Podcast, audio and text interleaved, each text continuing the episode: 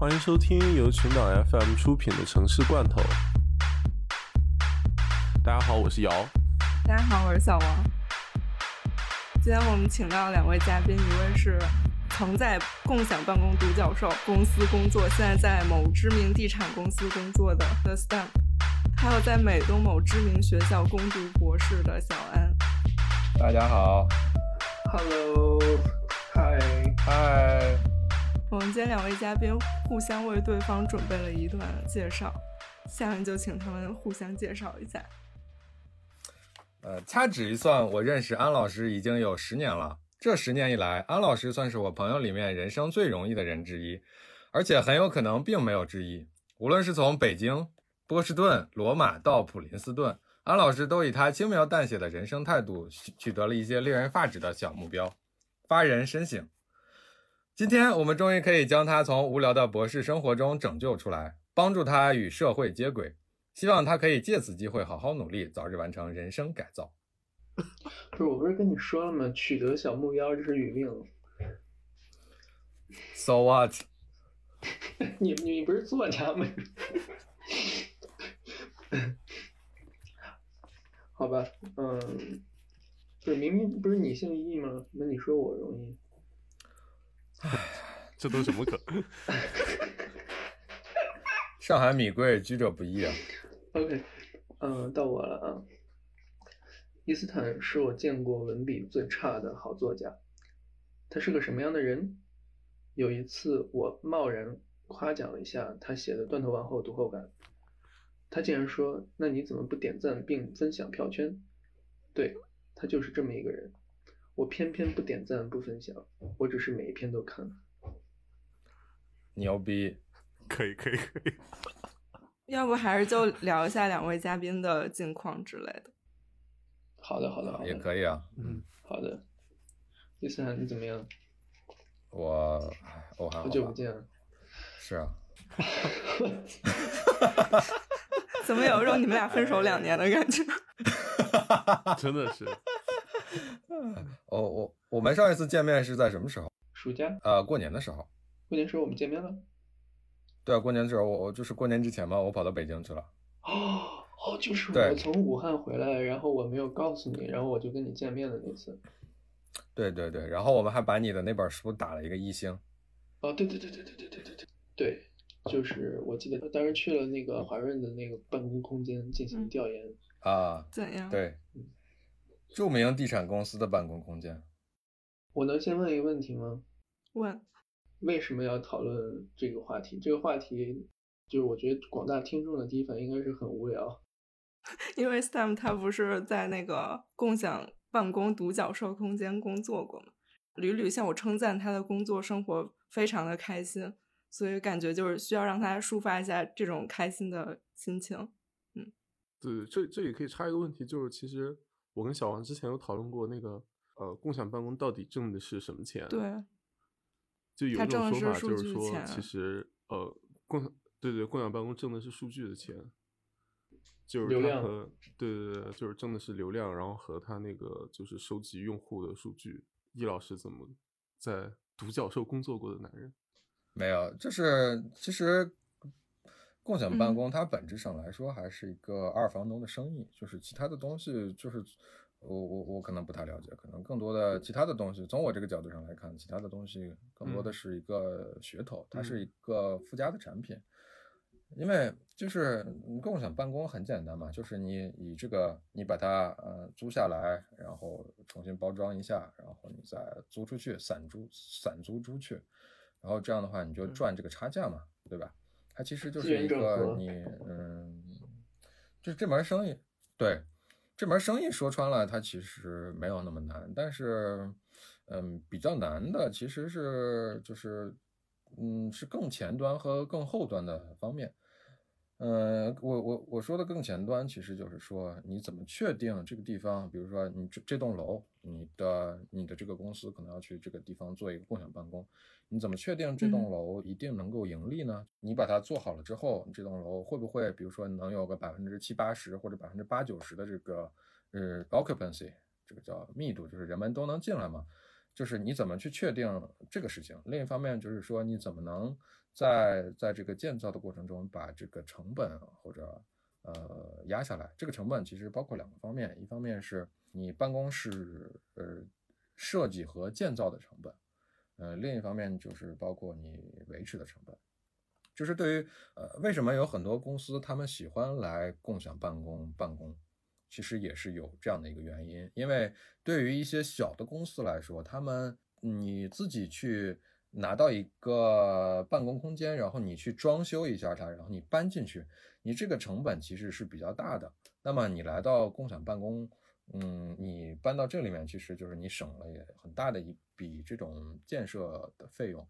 虽然可能它的那个每平米的租金可能会比自己去租可能要贵一些，但是可能就会你你你省去一大笔就是办公室建造的这个现金流，然后你也可以省去很多呃维护的这样的一个呃精力和金钱时间。嗯，对，所以有很多公司喜欢这种，而且其实嗯还有一个原因就是说，就是有很多共享办公的企业，他们其实更多的是嗯。把自己的这门生意就是包装成了一个 community，一个社区这样的概念，就是说，很多很多公司在同一个地方办公，然后你可以在通过日常的沟通和交流的时候，你可以有一些火花。嗯，我刚才也想问你这个。对，可能有一些生意上的合作呀，嗯，可能有一些新奇点子的出现呀，就是你可以认识更多，嗯，可能会有更多比较有意思的人，这样子。嗯。那就你观察或者你了解，你觉得有吗？呃，当然有啊。就是我其实对于这一套理论和说辞，我个人还蛮喜欢的。就是我这也是为什么我一开始毫不犹豫的跑来了这里面工作的原因。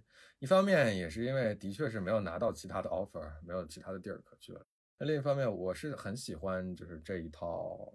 理论和说辞的，或者说，就一直到现在，我至少是部分的，还是相信，就是这个生意是可以做的，但是，嗯，它还是有很多可以改善的东西。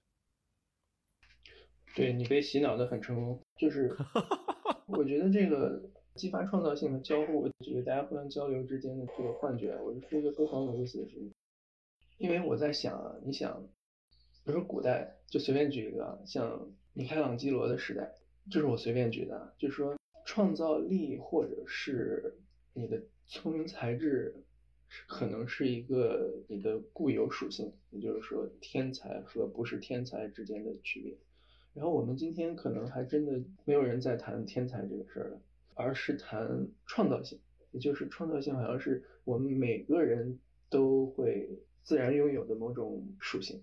但未必会激发出来，需要某种创造性的环境，把你的创造力给呃生产出来，或者是呃体现出来。然后空间呢很重要，那是因为某种类型的空间能够把人的创造性逼出来。比如说呃某种类型的共享办公，某种类型的咖啡馆，某种类型的餐厅，某种类型的 whatever whatever，就是。空间和所谓的创造性的生产，其实创造性是啥？创造性不就是生产力的激发也好，你管它叫某种创新的激发也好。所以我觉得，就是共享空间是一个所谓的生产的空间，就它生产的是不仅仅是任何实体的东西，它生产的是一个主意，生产的是一个某种创造力、某种工人创新的氛围。嗯，但是呃，我对于这个创造力这个事儿，我可能有不同的观点啊。就是熟悉我的朋友可能就是知道，就是我的职业生涯一直都比较坎坷，就是 三年换了三份工作这样子。但是我我是这么看，我我自己是这么看创造力的这个事儿的，就是呃，可能在古代创造力是一方面，就可能有很多天才的，就是他们的确就是可以随随便便的去做一些东西。但是你在现在来看，你很少真的很。不太可能有人就是凭空去去创造一些什么东西。你所有你创造力的前提，更多的是你对于这个信息的积累和认识达到了一定的阶段，然后你才能在站在古人的肩膀或者是古人的尸体上面，然后你去做一些自己微小的贡献。为什么我我个人是觉得就是这个共享办公的空间可以激发创造力呢？我不觉得是这个共享办公的空间本身激发了创造力，就是我比较相信的一点，就是说共享办公这个空间，它把不同行业、不同年龄段、不同嗯领域的人，就是放在了一起，这样的话才可以激发创造力。其实对我来说，嗯，一一一个创造力的体现，更多的是一个怎么这个空间体现了一些创造力，就是可以。更多的是一个不同领域的信息或者不同领域的人的一个相互交流，然后这样的一个信息的整、信息的收集、整合和处理的这样一个过程。而且就是就就我个人感觉而言，就是可能我平时也接触一些其他行业的人，就是。每个行业，每个行业的人，他对于事情的看法真的很不一样。就是我在去跟他们聊天或者跟他们去接触的过程中，我是能体会到这种差别的。所以，就是因为我们可能就是从本科到研究生，一直都是在接受建筑学教育的这样一个过程。虽然我没有被教育的很好，我我一直都是一个成绩很很差的学生，但是很不幸的是，在我们四个人里面，我是现在唯一一个正在干工程的人。就是可能对世界做出了一些微小的贡献，但是就是共享办公，它其实是可以把不同行业、呃，不同各种不同的人都嗯放在一起，然后这样的话，他们自己会有一些相互的交流。嗯，我是觉得就是这种形式会更好一些，不是这个空间你把它设计的如何花哨这样子。我欣赏你的自信，就是 我想问你一个是，比如说什么行业和什么行业比较适合在一起？你你总不能，比如说餐饮，然后你这是设计，你放一块儿肯定，也许能激发出更新的火花，但是我也不知道，就是说，我相信一定有一个机制，就这个机制它来能够 somehow 把这个行业的人、那个行业的人，呃，放一块儿，呃，或者是行业之间选择，我不知道啊，就是我我我想我想请教你，就是。所谓的不同的人到底是有多不同？比如说，我是一卖包子的，我我作为一个那个餐饮方面的一个，那我能不能跟搞建筑的人放一块儿，我们互相激发一下灵感？我我觉得是这样的，就是可以从有一个过滤器的这个角度上来说，对于一些共享办公的空间来说，一方面他们的租金是要比正常的企业可能要贵一些。然后另一方面呢，就是能够认可这种可能是比较西方的这种思想的公司，可能也也也就是有一些很本土化的，或者是说这样的公司，它就被过滤掉。明白了。那么剩下来就是从我观察下来呢，呃，有什么样的公司可能会更喜欢这种共享办公的空间呢？一方面是有很多搞贸易的公司。就是他们本身就是呃受受西方的影响会比较严比比较多，然后另一方面是可能会有一些科技公司，因为他们比如是毕竟在科技公司、互联网公司，他们还是站在这个时代的风口浪尖上面，而且他们的公司里面的人可能会更年轻一些，他们可能会更接受这种比较嗯青春，就是可能会更更有活力的这样的一个空间。然后另外一方面呢，还有一些就是比较小的可能。呃，初创公司这种，我也跟其他的有一些朋友聊嘛，就是比如说像我，我有一个朋友，他是做这种留学中介的，然后他之前是没有一个很固定的呃办公空间的，然后他之前就跟我说嘛，就是他们公司很小，就只有两三个人，然后他之前去跟学生家长去聊天的话，就只能去星巴克。或者是其他的咖啡咖啡馆这样，后来就是我我带他转了一下，嗯，一些共享办公空间，他就是觉得，哎呀，他就开始跟我讲，就是因为，嗯，所以就我我们之前来做这种办公空间的设计，我们一般会有一个比较大的就是公共空间来供大家去可能休息呀、交流啊这种地方，他就会觉得就是这种地方其实就非常好，他不需要那么很宽。自己办公室里面很宽敞的这样一个东西，他更多的可能就是，呃，会需要一个大的，嗯，公共空间，然后可能旁边他会倾向于，比如说旁边可能会有人走来走去，这样可以给一些他的目标客户一些更多的安全感，这样子。然后其他的就还有一些，嗯，就是包括，因为就我之前的公司而言，就是很多的大企业其实也是在找他们在做。这种办公空间的定制，可能他们会喜欢他们做设计的风格，就是，嗯，可能也会有这种这种情况来产生。总结下来就是说，其实共享办公的客户其实已经是被很多因素筛选过了，就是像这种被筛选过的这些公司，他们之间可能会有一些，呃，我不知道奇奇怪怪的碰撞。哎，你说的很好啊！你提到这个留学中介搞星巴克这个，呃，我觉得这个例子太棒了。就是这个共享空间啊，你能我们能不能理解为一个是就是这个规范版的星巴克？其实它是不是就是这么个东西？因为星巴克是个是也是一个很神奇的一个空间，对，他真的不是喝咖啡的，对吧？对，没有人去星巴克喝咖喝咖啡，就正如同每个人在这个共享空间里面，第一件事就是冲一杯咖啡一样。就是我我我 我记得这个当时在上海的时候，伊斯坦和带着我和几个朋友。去他当时工作的那共共享空间公司，这个这个的的某一个总部或者分部吧，就是他每天上班的地方去上班。我印象非印象非常深刻，就是你想象一下一个周日的一个下午，也就是说没有人上班的，呃，有一种就是那个未来感还很还是很冲击的，就是说你，比如说你去到未来的一个废墟，然后。伊斯坦做的第一件事是什么？就是领着我们去了他的公司，然后当然是没有人，然后那个这个都是周围都是科技和数据和信息和高大上的楼，然后一个人都没有。然后伊斯坦带我们进去，大概就干了两件事。第一件事给我们每个人冲了一杯咖啡，给一点零食。第二件事是给我们做了一个 presentation，就是他日常里面会做的 presentation。就是他让我们在那个沙发那儿一围，然后他有一大屏幕，然后那个大概内容我已经不记得了，大概就是他正在做的一个项目。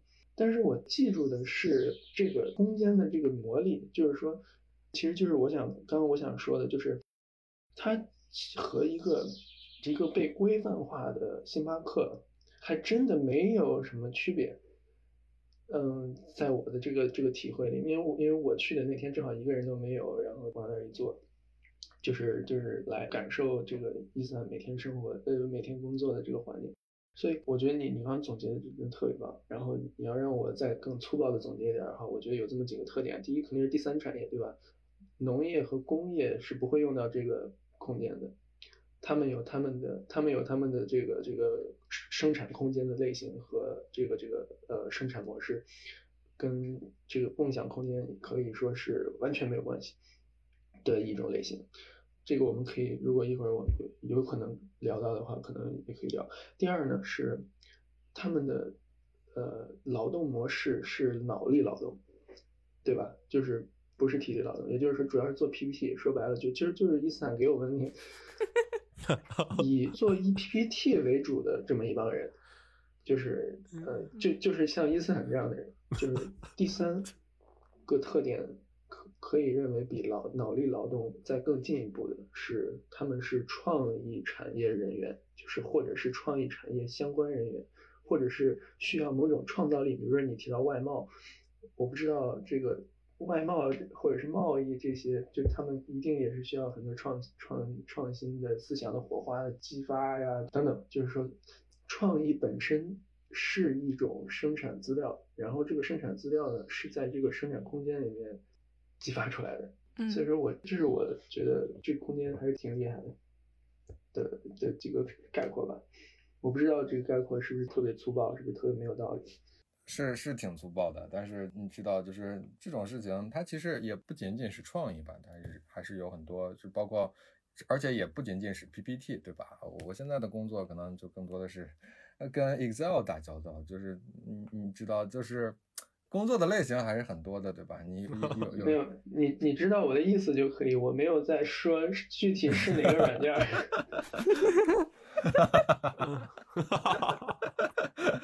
我真实想问你，你觉得 PPT 和 Excel 真的很大的区别吗？PPT 和 Excel 真真的区别蛮大的，就是比如说你如 就是，好的好的好的，不好意思不好意思不好意思，我确实 Anyway，it's OK，就是 PPT 它更多的是一个可能是更可能有创意，但是 Excel 呢就是，哎，算了，我们换一个话题吧。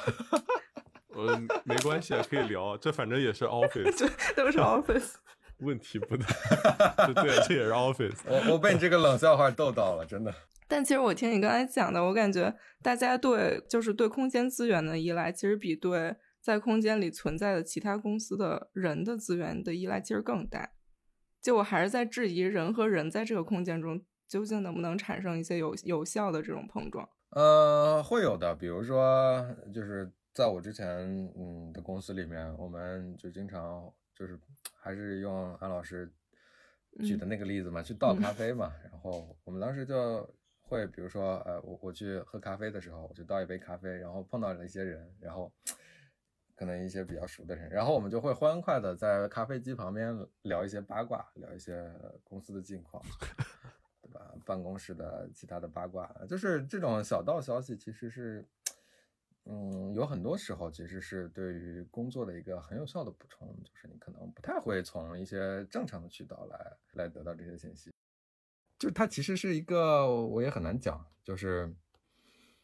嗯，是一个 formal conversation 和一个 smart talk，嗯，这样的一个，就是我是觉得那一些小的谈话其实是很重要的，就是包括我我举一个例子，就是在工作中抽烟这件事情，就是我个人是很反对抽烟的，但是有的时候我也会去。你就可能嗯不怀好意的去跟一些人其他的人去做一些奇怪的事情，就是比如说跑到楼下小花园，然后两个人在那儿嗯聊一聊聊一聊奇怪的事情，对吧？就是它其实是一个，它并不是一个消极怠工的过程，它是一个对于工作的一个很好的补充，是就是对我自己而言，我是觉得它是一个必要的组成部分。我觉得你在你在办公空间的形象已经十十分鲜明了，十分丰富，跃然纸上。对。但我之前有看到一篇文章，就是说，呃，这个共享办公独角兽，呃，后来更倾向于的那种租户，反而是一些就是传统的大的公司，就比如说就跨国的互联网企业，还有一些科技企业。对的，对于这个跨国互联网企业呢，一方面他们扩张可能会很快。那么，比如说他们可能今天租了一个三百平的办公室，然后他突然间要招另外三百个人，可能这个地方不够了。那么他们又要去谈新的办公室。那么你谈这个 deal 的时候，其实是很漫长的。那么其实你就不如，比如说像这种可能有一些全球连锁的共享办公公司。他们就可以，比如说，呃，很快的，我又多了三百个人，你能不能再给我匀一个地方，我把这三百个人放进去？嗯，然后另一方面，其实就是这种随着，尤其是像前年和去年，就是一些小的初创公司，其实他们的日子其实是更加难一些的。那么，呃，很多公司他们的那个发展的方向，可能就是会更倾向于去关注在这个大的企业上面，因为毕竟。大企业他们也有这种办公室的定制装修的这样这样的一个需求。嗯，对。哎，我想说的是，我觉得你刚刚提的这个这个关于抽烟和八卦这个事情，哎，这个太有意思了。就是抽烟和喝咖啡和茶歇和这个就是扯淡，就这个其实是工作的非常重要的一个部分。就是呃，也就是 Happy Hour。对，Happy Hour 就是抽烟，抽的不是烟。对吧？是是寂寞，是创意。喝咖啡喝的也不是咖啡，是是创造力，就是交流和这个信息的流通。比如说你刚刚说的这个八卦，什么是八卦？八卦大概就是某种非形式层面的信息信息流通吧，就可以大概这么，就是这些都是呃。生产资料在一定程度上，对的，你的这个说就说话就很重要。就为什么说话很重要？就是因为语言，就是它的语言是一定要有多种多样的，就一定是要有 presentation 的那个语言，老板跟你交代任务的语言。但是在这个传统，比如就加引号的传统啊，就传统的这种工作模式之外，你还要有一种语言，这种语言是一种类似于絮语，就是闲言碎语。嗯。它能激发出来人的一种调动出来人的一种超越工作当牛做马的那种工作之外的一种创造力，然后这个创造力我觉得都要加引号，它真的创造了什么，它能创造什么，这都是我更感兴趣的问题。对我，我觉得我我个人也觉得，就是像这种语言呀也很重要，所以我一直不觉得就是说。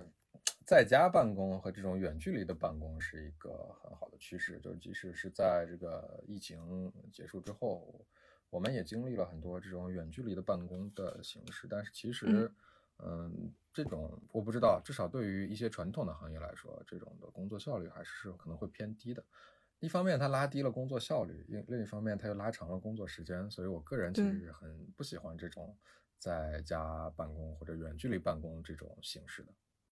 就是其实上班其实像一场大型的演出，不是演出就是 那个角色扮演，对啊，就是你需要穿上衣服，你需要戴上领带，你需要抽烟，你需要喝咖啡。其实你自己在家，你抽烟吗？你喝咖啡吗？当然你肯定是不穿工作服的，但是就你往那儿一坐，你那个就是角色坍塌的那种感觉，就是。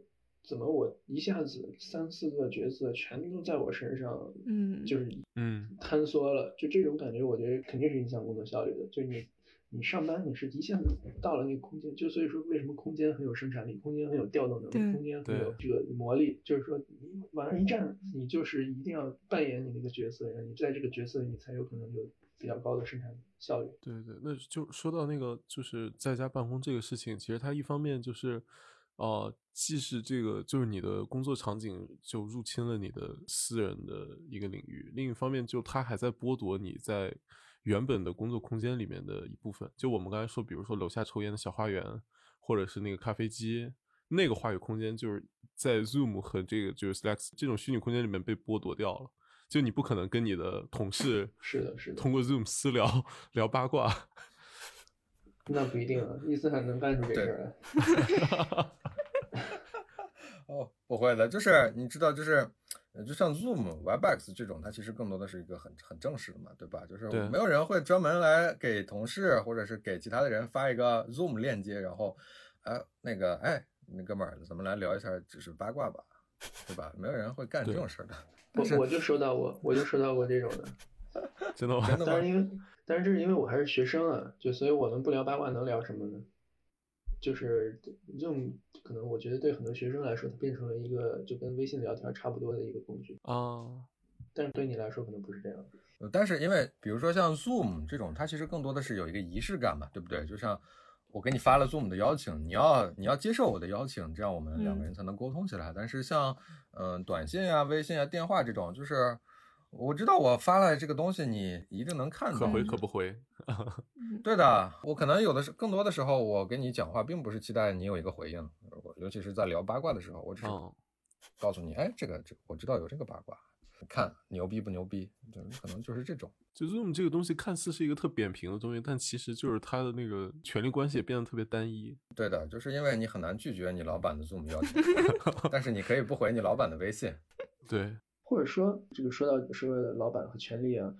呃，在家工作当然就是非常直接的一个反应，是他把你的工作时间打得更碎了。嗯，他让你二十四小时全程待命。呃，因为没有了工作空间和生生活空间的区分，那其实所有时间其实都是有可能变成工作空间。呃，是不是这样的？嗯，对对，对于很多人来说，一方面就是在家工作，你没有其他的借口，你不回老板的邮件，你不回老板的微信，因为。你人也在家，你的你的电脑也在家，跟你在一起的。然后，尤其是在疫情隔离的时候，你也不能出去玩儿。这样的话，就是可能对于外企来说，可能还会好一些。就是很多老板他其实并不会就是过多的侵占你的私人空间。那么，但是对于其他的一些公司来说，其实嗯是，尤其是对于下面的普通员工，其实是遭受了很多呃痛苦和对。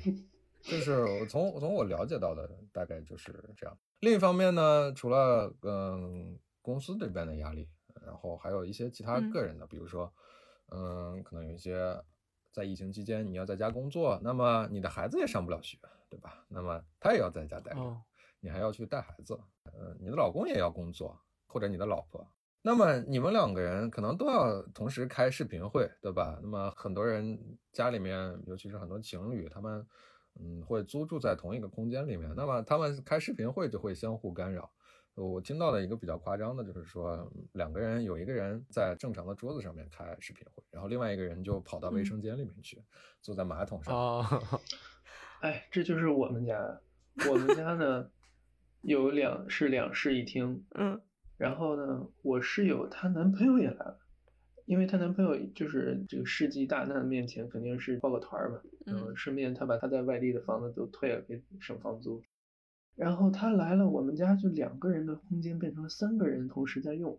然后上课的时候怎么办呢？就我自己当然是我有我自己的私人空间，但是我每次出去，比如做个饭啊，或者吃个什么东西，我就发现客厅里总有人在当把客厅当工作空间来用，然后我就有点尴尬，就是你说我是做饭呢还是不做饭呢？我是做饭，肯定对他有影响，对但是那我怎么办呢？就是然后我就想到你刚刚说的，就是比如说有当妈妈的，有当奶奶的，有当有当，就是你的各种社会角色，本来呢是由空间来进行类型化，然后大家在各种就是各各种各样空间里各干嘛干嘛，但是现在家这个空间把所有的角色都堆在一起去了。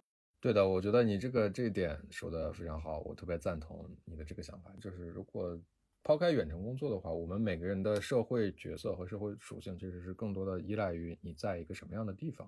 你在公司里面，你可能就是一个小领导；那么你在家里面就是就是一个爸爸。然后，嗯，你可能比如说在 KTV 里面，你是一个麦霸；然后比如说你可能在车上，你就变成一个司机，就是其实更多的是由空间决定的。那么远程办公，尤其是在病毒隔离的这段时间，你所有的社会属性、你的角色都要被压缩在你自己的家里面。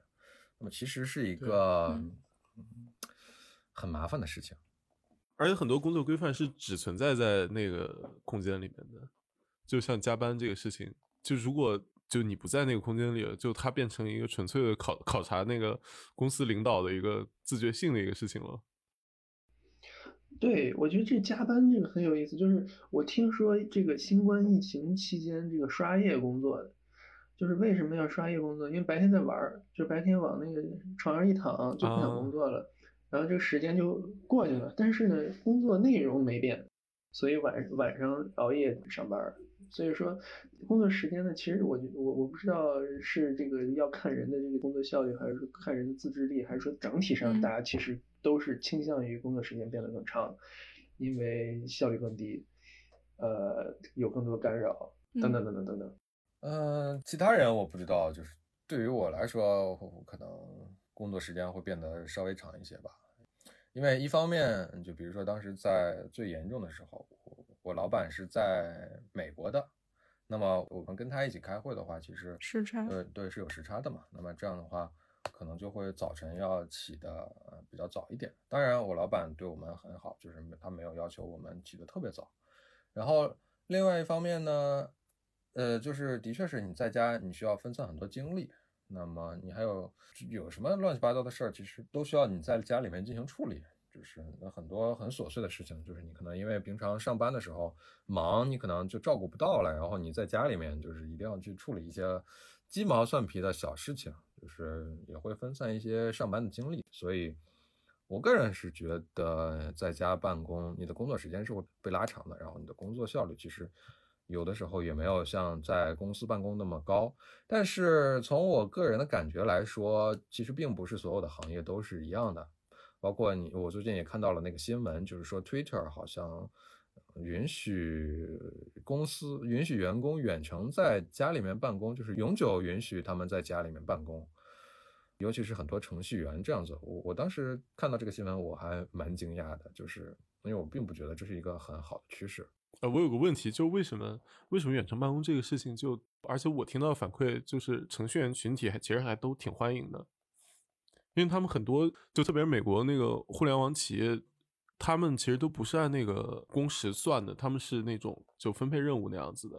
然后他们就是很多是就特别喜欢这种在家办公，而且他们有些，呃，我知道他们之前就有这种，就是时不时的可能一周有两天是在家办公的。然后疫情期间就有人反映，就是说他们就是长时间在家办公之后，反而工作效率提高了，是生产方式的不一样，然后导致这种偏好的差别吗？还是说对这个程序员来讲，就是呃聊八卦和抽烟这些事情对他们来说并不是一个特别重要的？我觉得程序员是一个优秀的例子，就是这个是是个什么例子呢？是一个你的工作对象是一个电脑而已，没有任何更多的东西。你的这个呃工作内容，或者说你的这个工作的生产资料是你的脑力，就是没有任何多余的东西。就程序员他是就是最不产生各种稀奇古怪的多余的这些这些想法 drama，他不需要碰撞火花，不需要碰撞。对，他是这么一种类型，他很像什么呢？他很像直播，嗯，那个网红博主。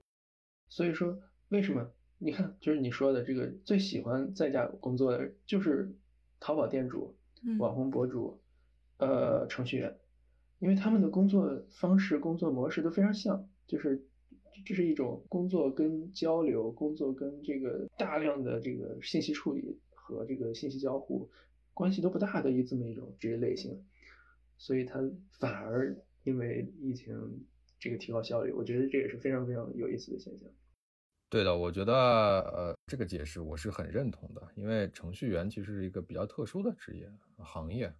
嗯、一方面他呃没有那么多需要跟人打交道的东西，他没有很多事务性的工作要处理，而且可能他的工作流程，尤其是这种大公司一些比较呃成熟的这个规章制度的公司里面，那么他的工作流程，他需要完成什么东西，他要在什么时时间完成，然后他最后要做成什么样和怎么做，他其实都是非常清晰的，他不需要那么多的去跟别人沟通、解释、交流这样的一个过程。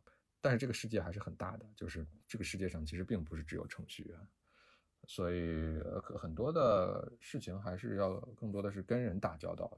很多的时候你不找到这个人，你就完全不知道这个事情是怎么做的。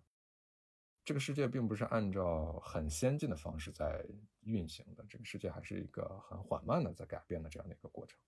我觉得我们聊到程序员，不如就是可以聊一聊程序员的办公空间的设计，因为我觉得他们的办公空间其实是完全不同于其他的，比如办公楼或者是呃呃共享办公空间这种类型的办公空间。我自己观察，他们一种是就是完全大厂模式的那种，给自己做一个园区，然后呃园区里是什么都有。然后另外对于室内，他们就经常会有一些比如娱乐的东西啊，什么就是各种你会觉得有一些幼稚的这种各种设施，但我自己感觉好像对他们是特别有效的。程序员鼓励师，呃，我觉得是这样，就是呃，一方面呢，像这种高科技的企业，他们比如说以里面一个普通的程序员，他所需要的所有的生产资料啊，他所需要的信息都可以在这个公司里面去获得。那么这样的话，他们就可能会更加倾向于自己圈一块地，然后去搞一个大厂模式。呃，嗯像你说的，自己搞一个园区，然后把所有的人都放在这样的一个地方，然后去去去解决问题。嗯，另一方面就是你，对，跟畜牧业的道理基本上是 差不多的。真的对，嗯但是没有，也不是不不仅仅是畜牧业，就是你比如说像很多工业园区也是这样的嘛，它就会在在在城市的边缘圈一块地，然后我我自己有自己的厂房，就是因为它并不需要过多的跟外界去沟通交流，它可能就比如说有那么特别的几个人去跟外负责去跟外界接洽或者去谈生意，呃或者去跟跟政府沟通或者是其他的就这样子。其他的人，他们的生产资料、他们的所需要的信息和技术都已经自己掌握了，那么他们就在这个一个园区里面工作就好了。然后另一方面呢，就是嗯，你刚刚提到的可能是一些比较幼稚，对于，你觉得会对他们很有效。就是我是觉得，就是这些很有趣的东西、很幼稚的东西，就对我来说也很有意思，也很有效。我我不觉得这是一个程序员的特例。就比如说像我之前嗯的同事，他们在做这个共享办公空间设计的时候，他们就会在里面这个空间里面穿插一些比较有趣的东西，比如说。嗯，可能会有一些嗯游戏机之类的这样的一个东西，游戏机、乒乓球桌，就是这种，呃，很很简单，但是的确可以让人很放松，这样一些设施设备在里面。安老师刚才说那个畜牧业的例子，我就特别想笑，就他们那些游戏机和那个那种桌上足球什么的，就大概跟那个给奶牛听音乐差不多，是不是？什么什么走地鸡？对，说的太好了。这个，呃，水草要丰美一些，放牧要充分。对，我真的觉得，就这些设施可能也算是一种手段，某种程度上来说。但说实话，作为建筑师，其实我也挺想当走地鸡的。对，我们都没有选择这种的权利。对，作为一个建筑师来说，能当走地鸡已经不错了，好吗？哎，咱们插首歌吧，忘了插歌了。你们俩谁想先推荐一首？哦，我最近我最近比较经常唱的一首歌就是那个呃黑豹乐队的《Don't Break My Heart》。行，你是最近吗？我怎么觉得每次每次去 KTV 你都唱这那下面就就请你来为大家演唱。嗯，可以。嗯，不了吧？开始。易老师，我我们还有这个演唱演唱歌曲环节吧？对，我们每期嘉宾都会。你没听之前的吗？对呀，哇，我我还真没听。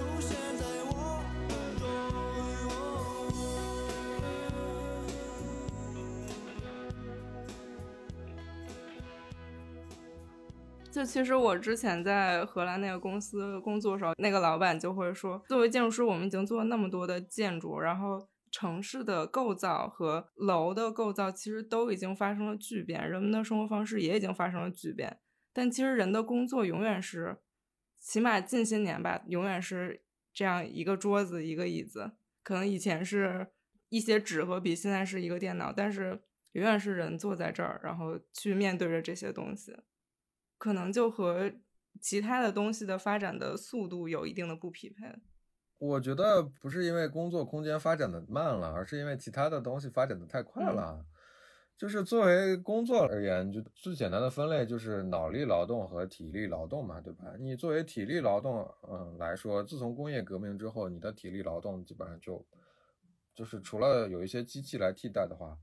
之后其实并没有怎么变过，流水线上的工人还是流水线上的工人，去外面野外探险的人还是那样，脑力劳动也是一样，就是因为脑力劳动其实就基本上就只有坐在办公桌前面，然后用纸笔或者用电脑，就除非是再来一次新的科技革命，就是可能我不知道我瞎说的，就是这种 VR、AR，就是这种虚拟现实的东西。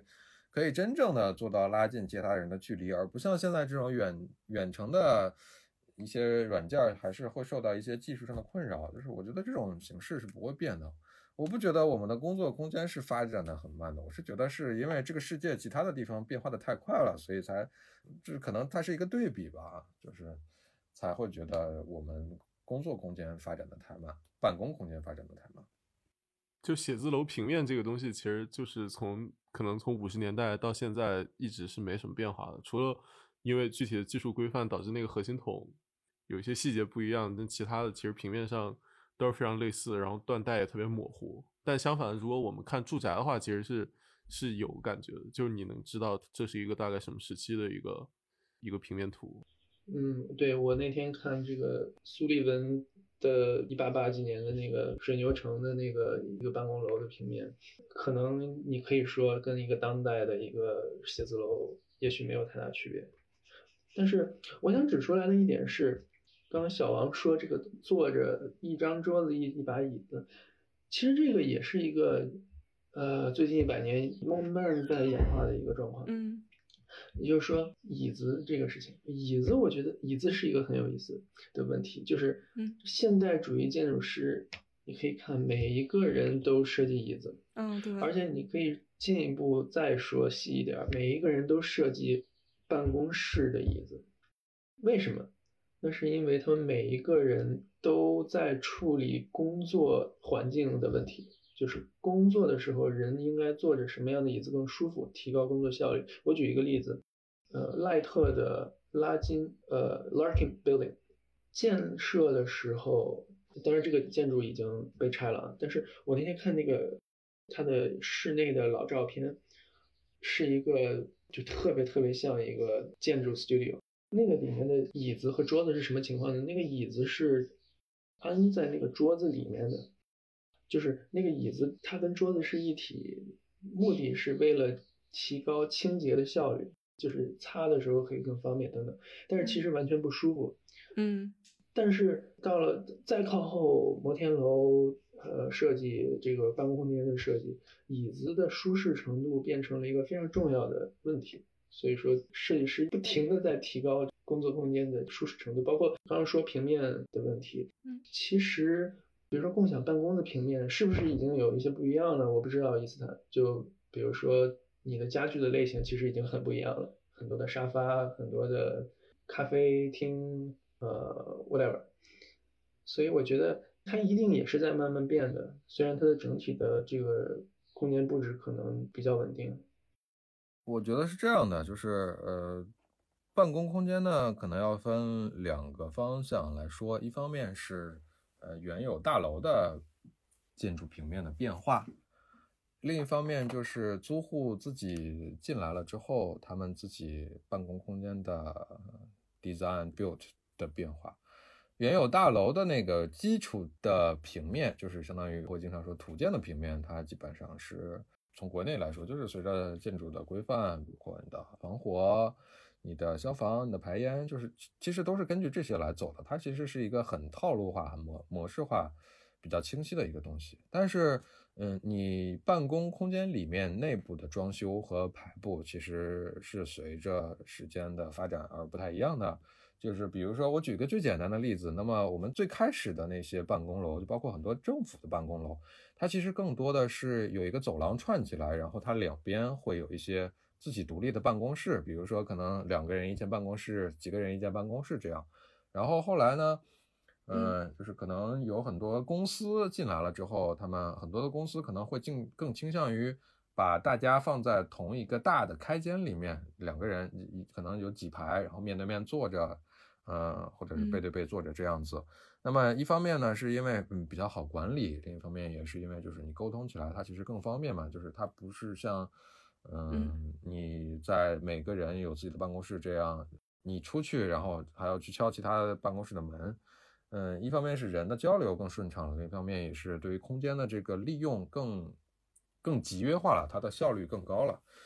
然后对于呃办公空间的家具呢，其实也是有一些变化的。从我们最早的一些可能是呃固定住的椅子，到了有有轮子的转椅，然后又到了可能可以调高度的这个椅子，然后还会到了一些其他的未来的变化，包括像办公空间的办公桌，其实也是有一些变化的。从最早的就是可能一个一字的办公桌，然后有一些人可能会比较习惯就是这种 L 型的办公桌。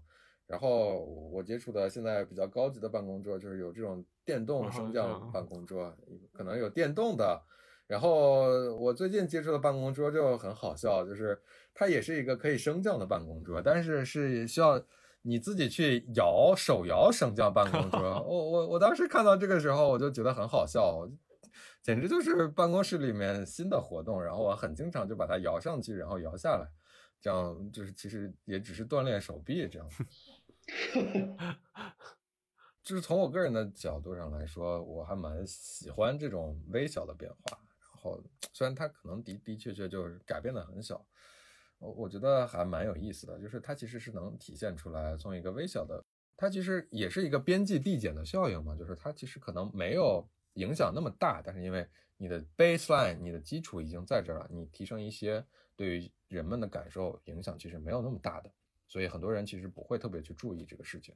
你们觉得办公空间在城市的这个，就在城市层面的属性上，它有没有功能？就比如说我们做城市设计的时候，有时候会说我们做底商带活一下这个街道，或者比如我们这儿做多少的 housing，然后能保证什么什么，但是很少有人专门说我们这儿就是我们为了实现什么功能而做很多什么类型的办公。其实我觉得都是最后才拆这个东西。对，关于办公楼和城市啊，我我觉得有一个有一点很重要的是，你提到了底商，为什么一层很重要？一层是。办公楼里面的最暧昧的那一层，它既是一个连续的垂直向序列中的第一个，也就是说它是入口，嗯，它的首层设计和标准层设计不一样等等，同时它又是跟城市联系的那一层，也就是说它既有城市属性又有建筑属性。对。然后我想指出来的一点是，为什么这个摩天大楼，呃，摩天大楼的历史可能。不得不说，比如说芝加哥，或者是呃沙利文啊，或者是这个美国早期摩天楼，就是它为什么是一个奇怪的东西？那是因为它把建筑师的角色一下子推到了首层设计、标准层设计和表皮设计这些事情上，而一大部分作者权或者说一大部分设计力让渡给了。技术让渡给了这个标准层，不知道这个话怎么说啊？就是让渡给了各种各样的 consultants。对对对对对对，使得这个办公楼变成了一个非常奇怪的一个状况。然后我我这儿还想指出来一个，就是电梯。就电梯为什么是一个特别奇怪的事情？就是它它把垂直向的交通，就是因为有了电梯，嗯，导致有了标准层，基本上可以这么说。对。其实安老师刚才说那个摩天楼那个那个事情，就是我突然想到，其实就是在摩天楼出现之前，可能建筑学的那个就是建筑师的需要掌握的知识那个边界在哪里，一直是一个就特别模糊的。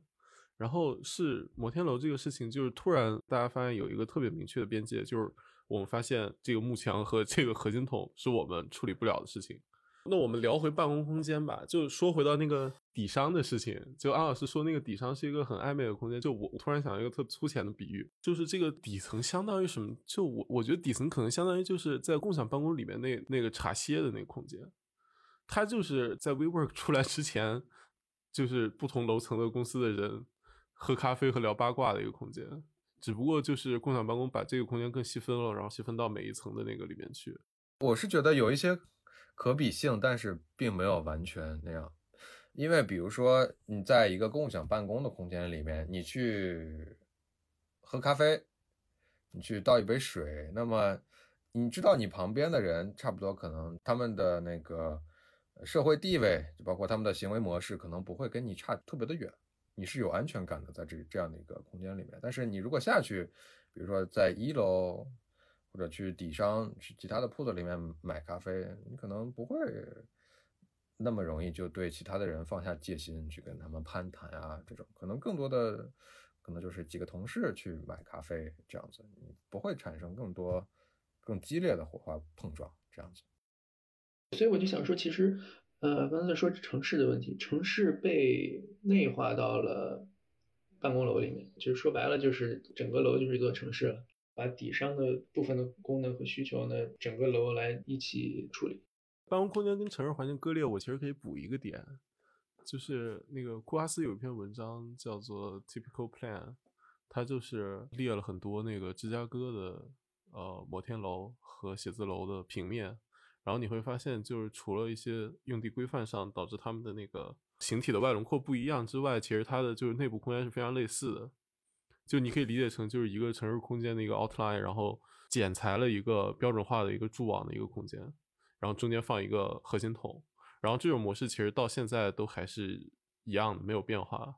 说的对，就他在文章里面其实是在讲一个就是这种标准化的工作空间的设计和城市环境的一个一个分离，就他们彼此不产生联系。对，我觉得你说的特别好。就是昨天我在一个 review 啊，就是有一个同学他的。Thesis 就是一个摩天楼，然后它那个摩天楼呢，希望能够在水平方向上对层与层之间的交通做一些新的想法，比如说更多的步道啊，层与层之间有更多的联系啊，不一定非要坐电梯啊等等。然后当时手黑就是 OMA 的纽约合伙人在现场，他说他一直很感兴趣的一个问题就是停车场、停车楼有没有可能改造成办公楼？为什么这是一个有意思的问题呢？因为我们可以去论证或者讨论这个问题，就是使得摩天楼成为一个割裂城市空间和建筑空间的一个原因是什么？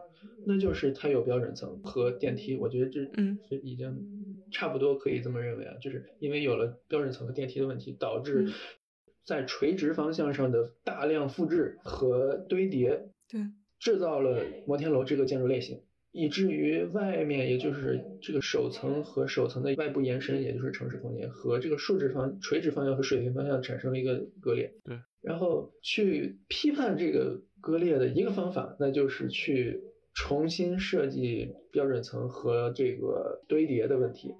呃，比如说很多步道的引入，比如说对电梯的重新设计。嗯 GSE 的一个老师叫 Scott Cohen，他当时上课的时候跟我们讲过一个很有意思的想法。他说，电梯为什么非要竖着走？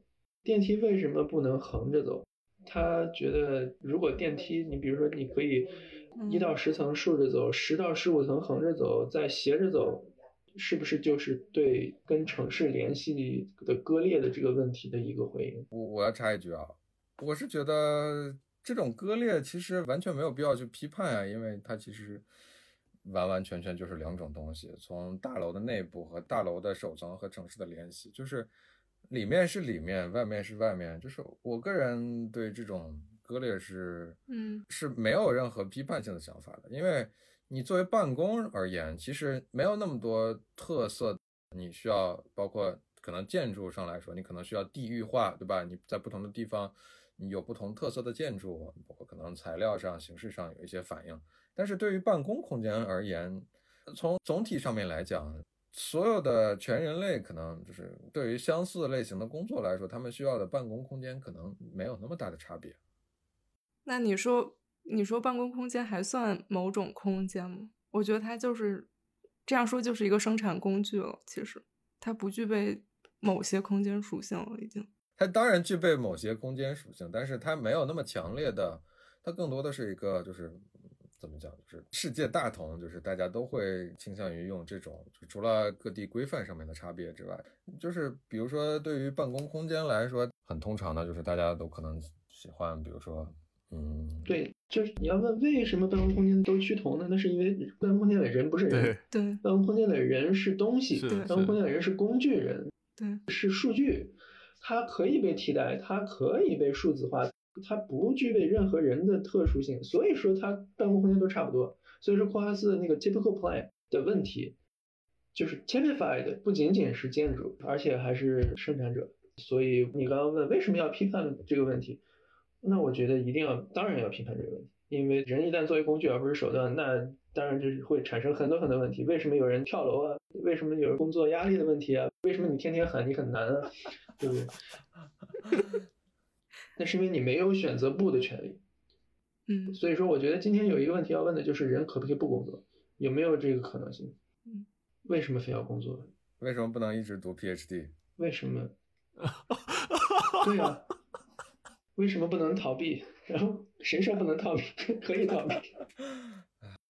对，就是说回到建筑师的角色，在办公空间设计里面，其实建筑师设计这个空间服务的是整个生产过程，就是生产效率，而不是服务于这个空间里面的劳动者。每个嗯个体，对对对对，就是呃，嗯易老师之前问那个，就 HVAC 就那个空调暖通跟真实性表达有什么关系？就我其实是想说，呃，因为摩天楼产生导致就是我们设计这个中央空调什么的这些变成一个标准化的东西，然后从建筑学的角度上来讲，就是它变成了一个就原本结构上的一个附加物，就它抹平了你整个就是结构上也好，然后整个城市空间上也好，给你的内部环境带来的一个差异性的表达，就是它把你整个建筑结构的真实性表达抹去了。就如果我们不讨论那个设计的，就是真实性表达这个伦理层面的问题，就是它其实是往前追溯的话，就是这种东西是在从建筑师的角度上来讲，是在背叛就是一种我们学科特别传统的人文主义的历史。就它变成一个，如果我们拿那个啊，比如说芝加哥的一些原来的那些老照片，就比如说那个什么内陆钢铁大厦，它是一个就是一个吊顶拉平，然后结构是外置的，就通透的一个大空间，然后就是一长排一长排的桌子，就它特别像一个就现在一个工作环境的隐喻，就其实它很模糊，它既像一个就养鸡的那种 养鸡场，然后又像一个就流水线，它不是一个让你觉得不是一个人的空间。就可能是这样一个问题，对，而且当它真的成为人的空间的时候，其实也挺惨的，那就是所谓的人性化设计，它让你有一种你是人的幻觉。嗯，哎，咱们插首歌吧。哎，我我想推荐一首歌啊，我想推荐那个朴树的《我爱你再见》。OK，好。安老师，你的快乐都来源于哪里？我的快乐来源于那个，就是放对放假的期待。但是真正放假也会觉得也就那样，因为也哪也去不了。然后我的快乐还来自于对离开美国的期待。但是所有这一切都现在都已经化为乌有吧。所以我最近也还是挺不快乐的。就是其实这种快乐啊，不幸福。哎，它全都是幻觉，就是它全都是有我不是幻觉的意思，不是说它不好啊，幻觉很好的、很美好的幻觉，都是不可得到的东西，给你很多快乐，但是你真正得到的时候，其实一点。呃，不能说一点快乐都没有，但也是最后变味的，就一切都是这样。所以消费就是相对是个乌托邦，就如同对我来说离开美国是个乌托邦，在今天尤其如此。就是他让放假是一个乌托邦，就是呃写论文的时候无比的期待啊，什么时候能放假？真正放了假，觉得哪儿也去不了，还不如上课呢。上学的好处可能是这样的，你有一个假期的一个循环，嗯，总会有那种生产、生产、生产。有一个盼头，工作是一个没止无止境的东西。你唯一放假的时候就是就退休。我之前要实习的时候，我就有个倒计时的小卡片，我每天就划掉，然后写我还有多少天就是可以离开这儿。然后我就觉得就是，就我觉得这种工作最妙的是你永远知道有一天你会离开，就这种感觉特别好。如果你投身到了一个就真实的工作，然后你不知道你哪一天可以离开，也许你就永远都不会离开。人生最大的魅力不就在于离开的不确定性？就可能可能可能易老师三年换三份工作，就是对对这种这种对这种不确定性一种反抗，不是对不确定性一种反抗，是对是对是对那种那种确定性的一种反抗。我是在我是在对这种不确定性的一个追求，就是就是对对对。当然了，就是三年换三份工作对我来说是一个大什么的时候它并不是这个世界其他的地方也有。世界的错其实肯定对，你也不能完全怪这个世界。不不不不，必须完全关注。对，但是就是就是从从我这个角度上来说，我我没觉得就是说一定要，我我没有像你们想象的，你你们现在包括之前做的，就是说一定要给自己一个倒计时的小卡片，或者说一定要给一个一定要有一个休息的时间。或者怎么样对对对，我现在的每天的盼头就是就是周末了，又可以去看，又可以出去骑车了，又可以去看看美好的风景。又可以去唱歌了，又可以去见朋友了。就是我觉得我可能我的要求就还有一个完整的两天，然后这完整的两天给我足够多的不确定性。对，小确幸也不一定是不一定是小确幸，就是我可以掌控的一些不确定性。是不是我们四个里面最坚强的人？感觉你就是是是是，太不容易了。我给你点赞了，我要给你打钱就行了。欢迎。还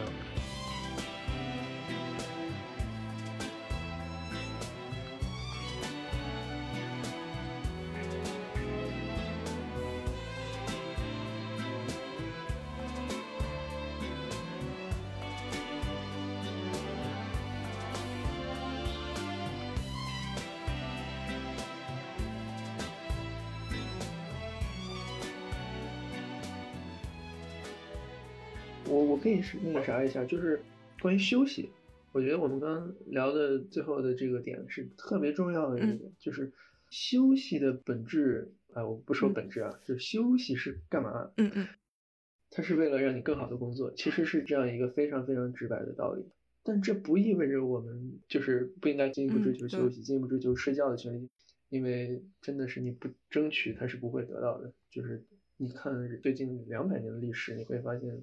休息的权利是斗争的结果，就是资本家跟工人达成了某种意义上的这个妥协吧。也就是说，给你奇奇怪怪的玩具，给你游戏机，给你丰美的水草，对，把你养肥了，能够让你卖一个更好的价钱。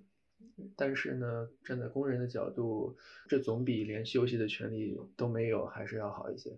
嗯，但是我是这样觉得，就是从休息这个角度上来看，一方面就是站在普通劳动者的角度，你的生活里面其实并不是只有工作和休息，你还有一些其他的事情。另一方面，我是觉得所有的权利都是通过争取、通过斗争来得到的。对，工作也是。现在美国大街上抗议的就是斗争来争取工作的权利。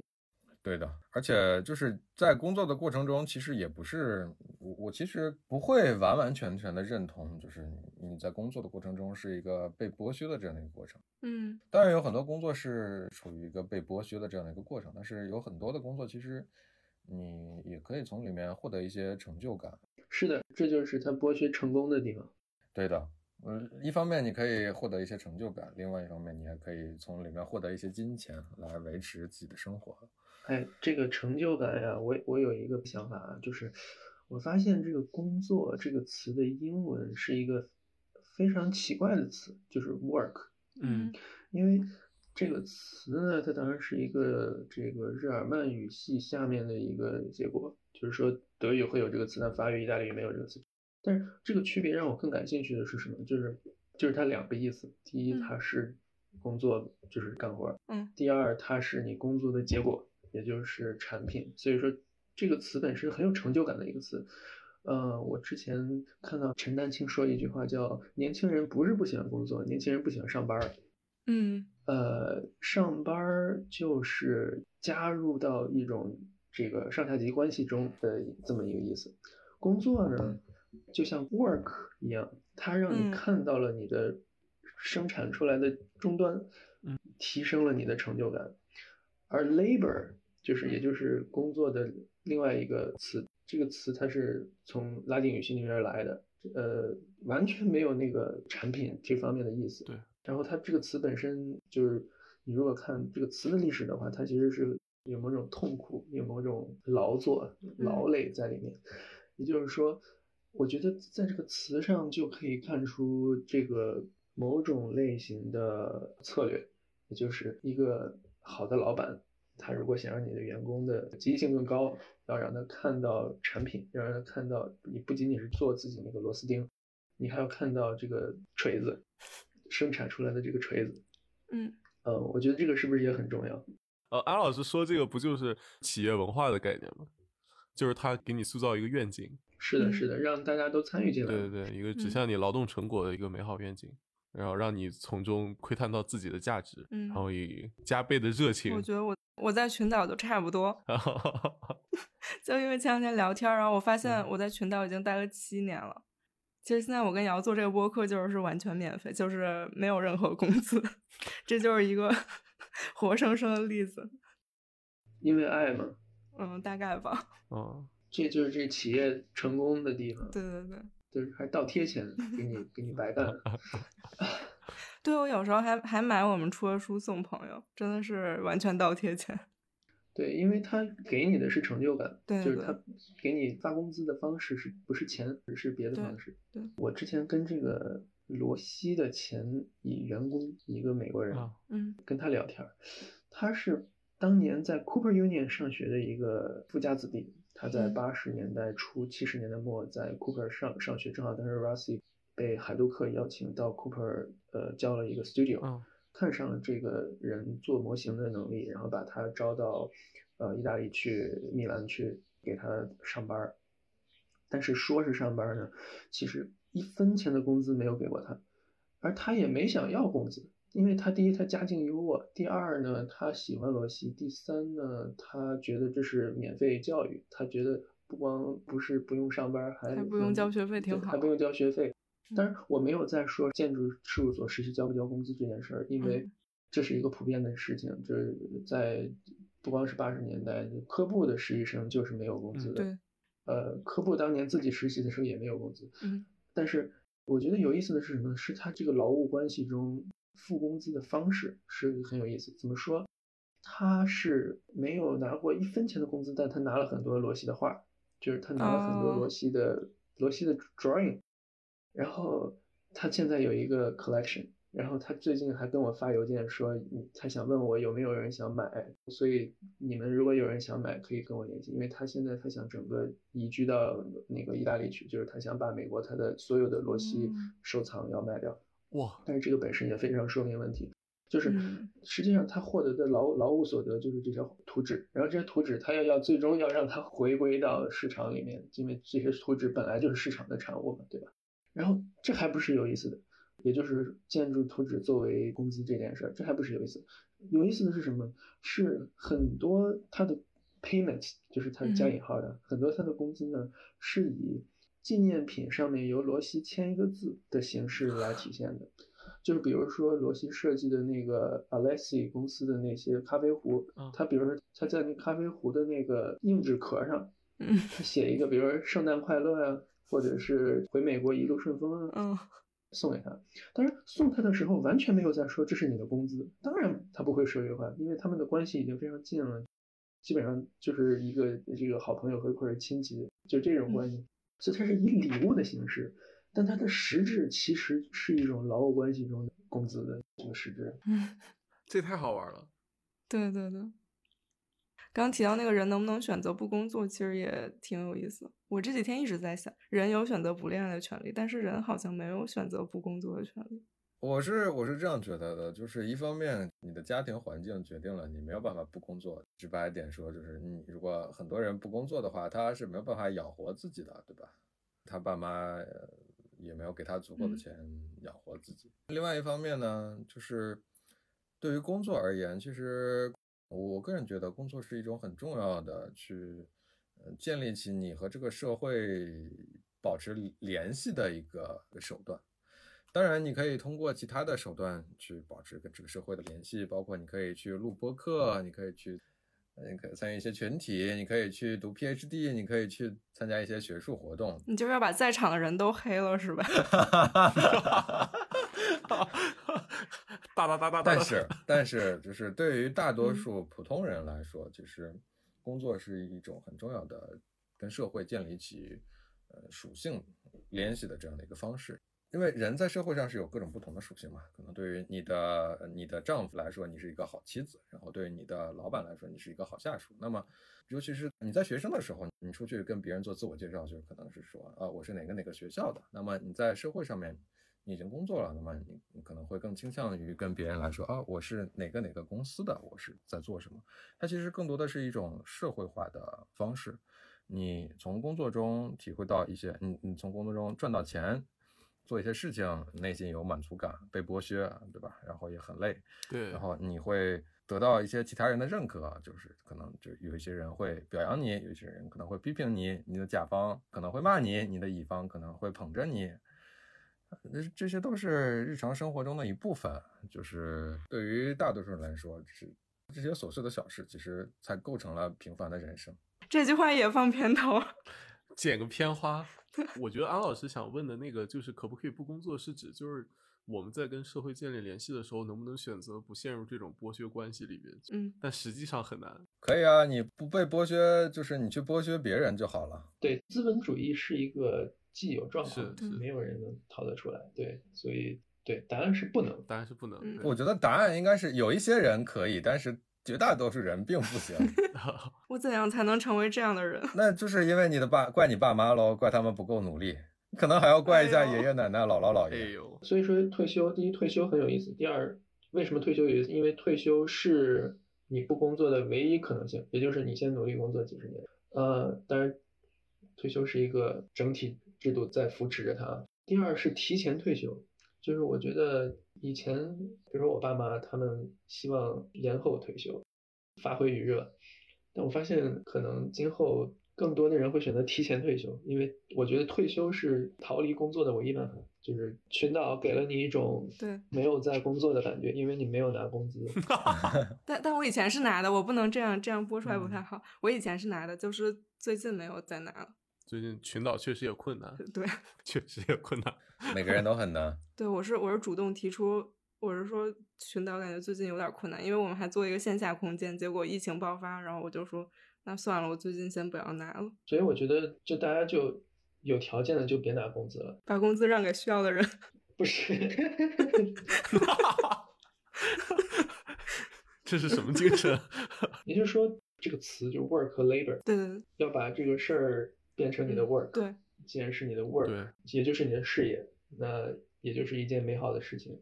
你之所以在做的是因为你认可的价值，而不是你在挣钱，在当下找到一个你觉得有意义的事情，嗯不挣钱，不为了钱你也愿意去做，那也许是一种逃离的方式吧。但是还是很难吧？我觉得，是，这是只只有极少数的人才有对，呃这样的这个特权嗯来说这样的话。对的，对的。其实工作对于大多数人来说，其实还是因为有工资赚嘛，对吧？大家都是普通人，都要养家糊口，都要养自己，都要买手机、换新衣服、吃东西。金句迭出啊！对，就我觉得安老师刚才说那点特别好，就就跟我们这节目一开始说，就其实想讨论消费什么的一样。就资本主义作为一个我们就既定的一个环境，其实其实很难反抗，但是这种反思和讨论还是挺有必要的。对的，就虽然做不到，但是可以想想嘛，我们。对，你想到最后才会发现，平凡才是唯一答案。不光平凡，还有消费，消费也是答案。对，消费是答案，真的。消费要等发了工资再说。你有没有什么特别理想的工作状态，或者你想象中理想的办公空间或者什么的？我理想的工作状态当然就是朝九晚五啦。对我理想的办公空间就是离我家很近，步行十分钟，有咖啡有牛奶。有 PPT，那不就是你爸妈的状态吗？有 PPT，嗯，或者你爷爷奶奶对啊，差不多。对啊朝九晚五住家属院儿，对啊，上班距离走路十分钟是吧？那个食堂打饭，啊啊！但是我不是很喜欢食堂，你好在意细节。就是，唉，对我我不是一个特别喜欢受约束的人，就是那你还朝九晚五？就是朝九晚五是我最不想要的那种工作状态。其实，就是朝九晚五，就是你在工作的时候是可以被约束的，但是朝九晚五啊的意思就是说，你晚上五点之后你下来就是结束不会被约束的。对，这就是我当时在学习的最后一段，我在我的研究生生涯里面的最后几个月的时候，我一直都很想工作的原因，就是嗯因为我当时就觉得，你去工作了的时候，你还有一个工作和生活正常生活的分野。但是你在、你在学习的过程中，其实因为你的图没有出完，你是要一直在出图的。嗯，当然，工作的时候也是会有这种状态，但是还是少一些。那是因为你选择了当甲方。唉，怎么办啊？我当乙方会饿死自己的。不会的。会的，真的会的。我觉得，就算作为乙方，他对我的设计能力其实并没有要求。是他需要你的是你排厕所的能力和那个停车场的能力。对，在我有限的工作经历里，我觉得他对我的要求过低了。然后，其实我觉得我在工作中就很大一部分痛苦的来源就是，就是觉得他对我过于没有要求。或者说你学到了很少，嗯，嗯，对，怎么办？也不能说学到很少，就是你学到的东西和你那个就是就是你觉得自己是一个工具，就是那个觉得自己作为建筑师那个自我是排斥的，就很痛苦。所以这是有一个建筑师作为一个很奇怪的职业，就他一方面像像伊斯坦说的，每个人都想当将军，但另一方面也是每个人只能当小兵的一个矛盾。对，对，但是这个每个人都想当将军，他是内化在这个职业的这个这个传统属性和传 统里面的，因为你就是一个协调者的这个身份，你就是要处理这个声光电工程、呃暖通所有事情，你都应该有所了解、有所掌控。但有一个更大的系统，把每个人压到分工更明确的小的角落里。对啊，所以这就是我可能包括我和我的一些朋友们对之前前两天某一篇文章持很批判的态度的原因之一，就是，呃，作为一个知名学者，他不去批判这个更大的系统，反而去批判这些小兵，就是怎么说，我还是不爽。特特别不爽。聊一聊别的，对你聊你的理想的工作状态呗。就是我现在啊，嗯呃，上学上学是我觉得理想的工作状态。然后读博的好处呢，是你读书竟然还不用交学费，竟然还有人倒贴钱。就这个事情想想还挺神奇的啊，就是为什么我受教育，也没有人，我也没有觉得太受剥削吧，因为好像也没有什么教学的任务呀，也没有什么给老师干这干那的任务。我读什么书也很大程度上是我自己确实想读的，但同时因为老师的水准远远在我之上，所以他们说的任何一句话对我都有帮助，所以我是一个学习的状态。所以，呃，我觉得最理想的状态就是当学生且不用交学费，也就是现在。所以，嗯，你说这是一种工作吗？也许这也是一一种类型的。工作吧，就是你要扮演一个付出一定的劳动生产出来的你的成果，并且扮演一定的社会角色。这当然这也是一种 labor，对吧？这也是一种一种劳动。但是如果说劳动，比如说马克思或者黑格尔会说，劳动是你的外部化的，就是你自己的东西，你把它外部化成或者说物化为一个东西，这个过程就是劳动。其实它非常像排泄，就是就排泄就是一种外部化嘛。工作的那个产物就是你，就跟你排泄的产物差不多，它是你一种你的身体的某种运作的结果。然后当你能看到你的产物的时候，嗯，就像你能看到你的排泄物的时候，你会有一种就是呃，你的这个工作还是怎么说呢，产生了一个结果。然后学术界的好处呢是大家产生的就是你你写一篇史，我写一篇史，这些史之间还能彼此之间产生交流。你的史是对他的史的一某种程度上的回应，于是制造了一个话语的网络，在这个话语的网络里面形成了某种推动人类文明进步的幻觉，也许这种幻觉在很大程度上真的是真的，就是 accidentally，就是。莫名其妙的，也许还真的推动了一下人类进步，嗯，那也未可知呢。所以说，这是美国这个博士教育的一个好处吧，就是它给人提供了某种程度上的生活保障，让大家免费读书，并且还倒贴钱。我是实在是想象不到这个世界上还有更好的事情。那你有想过你之后的工作和工作状态吗？就是比如说博士毕业了之后，没有啊，不敢想。那你要不要想一想？你 你你逼我想是吧？把你从美好的幻觉中抽出来。对，那我的这个回应就是，学术界呢，它有一种呃类似学校的感觉，就所以说，你如果是逼我想的话，我会说我会倾向于在一个类似这种环境的环境里面。我觉得，比如说小王现在在做的事情，其实很像。就是除了你没有拿工资以外，但是你之前也是拿工资的。但是如果这种知识的生产，或者我不叫知识的生产，太装逼了，叫内容的生产吧。嗯嗯。让它产生了某种公共教育的效果，或者是对你来说是一种学习，对世界来说也许产生了一些有价值的状况或者讯息。那这就是一个类似学校的一个环境。然后我觉得我，如果你逼我说以后的话。那我可能希望去投身，或者是营造一个类似学校的一个环境。其实，呃，建筑师这个职业为什么在古代有很多光环？可能就是他一直是一个终身学习的状态，就是他一直都会是一个，呃，你要不停的生产。因为为什么它是终身学习状态？是因为你是唯一一个跟上帝。交流的人，就是你是上帝的信使，那你要是想让自己成为上帝的信使，造教堂，那肯定你要把自己水平弄得高一点，然后呃，你的使命感要强一点。但现在这个东西就是这种古典的情怀肯定是不可能的，所以说只能去强行去呃营造一个类似的幻觉。我知道了，你的理想工作是去留学中介。